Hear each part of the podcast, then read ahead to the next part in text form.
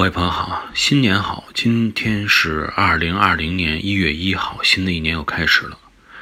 在这期节目开始之前呢，还是想跟大家聊几句心里话。人活着的意义究竟是什么？始终呢是我思考的一个话题。一直以来啊，我都觉得不是为了挣更多的钱。不是为了生更多的孩子，吃喝拉撒这点事儿，不是人类应该追求的终极目标。我觉得，人活着真正的意义，在于因为你的存在，而让别人觉得生命更加有意义，更加有价值。我们做的这个节目啊，我想，既然各位朋友能够。收藏这个节目，啊，点赞这个节目，一定是因为你希望能够了解到一些你不知道的世界。你希望来这个世界一趟，知道这个星球上究竟曾经发生过什么样的事情。在此呢，也是非常的感谢各位朋友能够关注这期节目，这个节目。另外呢。如果大家有时间的话，在节目的主界面有一个评价啊，进去以后，大家按照自己的想法随意给这个节目啊实事求是的打分就可以了。感谢各位的朋友。那么我们这期节目继续来聊，从瑞士开始。上一次啊，咱们说到这个瑞士人刚刚是从瑞士高原下来。准备进行西征，就被这个凯撒大军给歼灭了。十三万被杀，六七万被俘。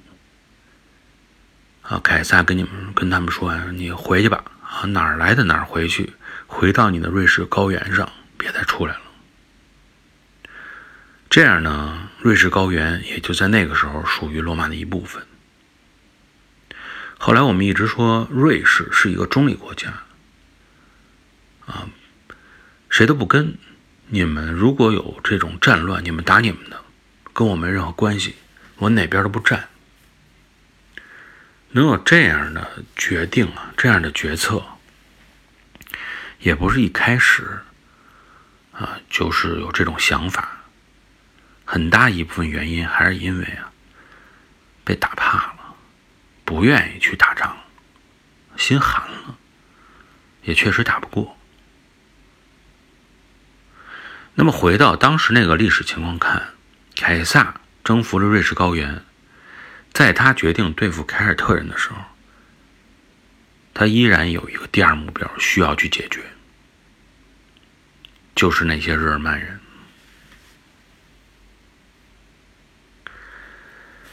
半个世纪之前。率先南下的日耳曼三个族啊，三个族群，在马略的攻击之下遭遇了惨败。对于日耳曼人来说，这三个族群依然是他们的先驱，因为虽然战争失败了，但他们为日耳曼人找到了他们自己能够去的、能够扩张的方向。在后来的时间段里啊，一支又一支的日耳曼部落。开始逐步的南下，逐步的填满了巴伐利亚高原北边、莱茵河东边的这片地区。慢慢的，这片地区有了自己的名字，叫日耳曼尼亚。名字呢，文化基本上就是这样奠定下来的。罗马也逐步承认了啊，也管这块叫日耳曼尼亚。对于罗马帝国来说呀。他们承认日耳曼尼亚没问题，但是他们觉得呢，起码应该有一个边界，来说明哪儿是日耳曼尼亚，哪块是罗马帝国。咱们啊，把这个边界划清楚。他觉得莱茵河就是一个很好的选择，能够切割高卢和日耳曼尼亚地区。往往这个边界线的划定啊，或者说白了就是利益的划定，都是一方满意，一方就得将就点双方都满意的情况，不太可能同时出出现，因为你满意呀，未必就是公平。什么叫满意？啊，占点便宜，捞了点好处，啊，心满意足了，这叫满意。都是公平起见的话，不存在满意不满意这一说。所以呢，既然划定边界线是由罗马觉得应该是以这条线为定义的话，那么呢，日耳曼人未必就会满足。经常渡过河来进入高卢地区，罗马认为啊，我得跟你说的说的了。从日耳曼人的角度来说，他们认为自己进入高卢这个理由啊还是比较充分的。第一，我进入高楼，我侵扰的、打扰的是凯尔特人，不是你罗马人啊，因为这块是凯尔特人聚集地。第二呢，本身呢我们是野蛮人出身，我们就遵从丛林法则。我在战场上战胜过日耳曼人，那么我当然有。这个权利去支配包括土地在内的所有战利品，这片地方不就是我的战利品吗？啊，退一万步讲，我进入高卢，最初也是很多部分凯尔特人希望我进来，邀请我进来的。这个主人邀请我过来，你不应该多说什么。这个原因呢，出于什么事件呢？就是在公元前七十多年，莱茵河西岸的日耳曼部落确实是受到过凯尔特人的邀请，以这种雇佣军的方式啊，参加过凯尔特人之间部落的征战。所谓的叫做“请神容易送神难”啊，所谓的叫“引狼入室”也好。不管怎么说，日耳曼人既然来了，你想让他再回去，就不那么容易了，因为他们发现啊。高卢这块地方比我们这块地方强，啊，喜欢上了。当凯撒呢决定征服高卢这个时候，他觉得呢，在对付凯尔特人之前，占据了莱茵河西岸的日耳曼人实在是太多了，必须把他们呀制服了。这个时候，在莱茵河西岸的日耳曼人有多少？大概有十万人左右。凯尔特人也曾经想把他们赶出高卢，啊，帮忙完了您就回去，您拿着钱您就走人，您别占着我这地方啊，这我们家里头您不出去了不合适。甚至于是在公元前的六十一年，还组成了一个凯尔特人联合大军，发动过一次决战，效果可想而知啊，肯定没打过，否则这十万日耳曼人不会还存在这一块儿，啊，日耳曼人的战斗力他们干不过。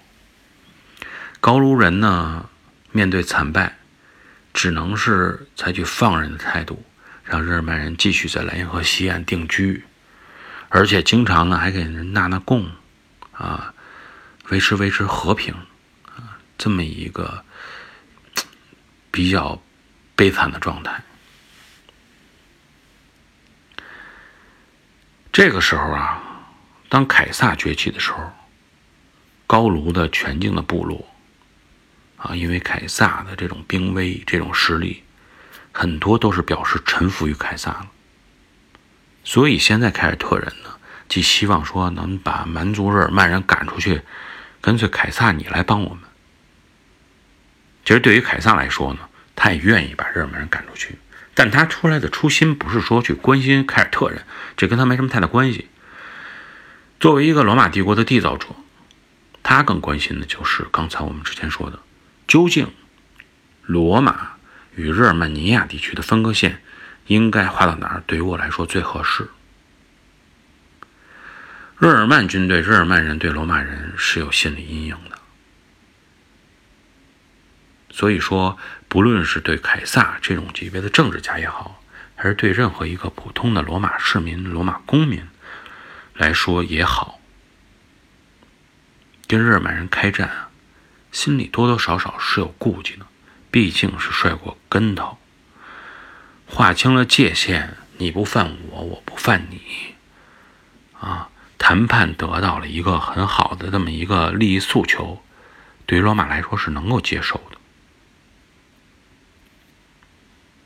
但是谁都不愿意放弃富饶的地方回去贫困的地方。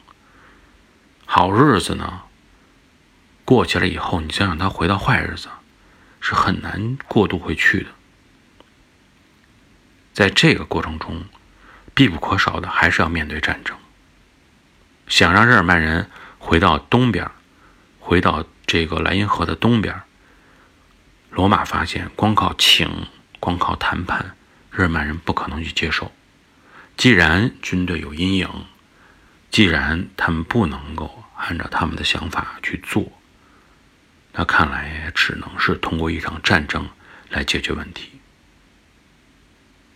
究竟这场战争打得如何？啊，胜负究竟是什么样子？我们在下期节目中跟大家继续来探讨。感谢各位的收听，我们下期节目再见。